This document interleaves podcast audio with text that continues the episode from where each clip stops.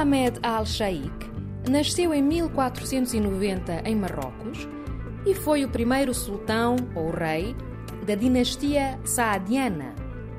Ficou conhecido por ter combatido a presença portuguesa no território e por ter resistido à ocupação turca de Marrocos. Mohamed al-Shaikh faleceu em 1557.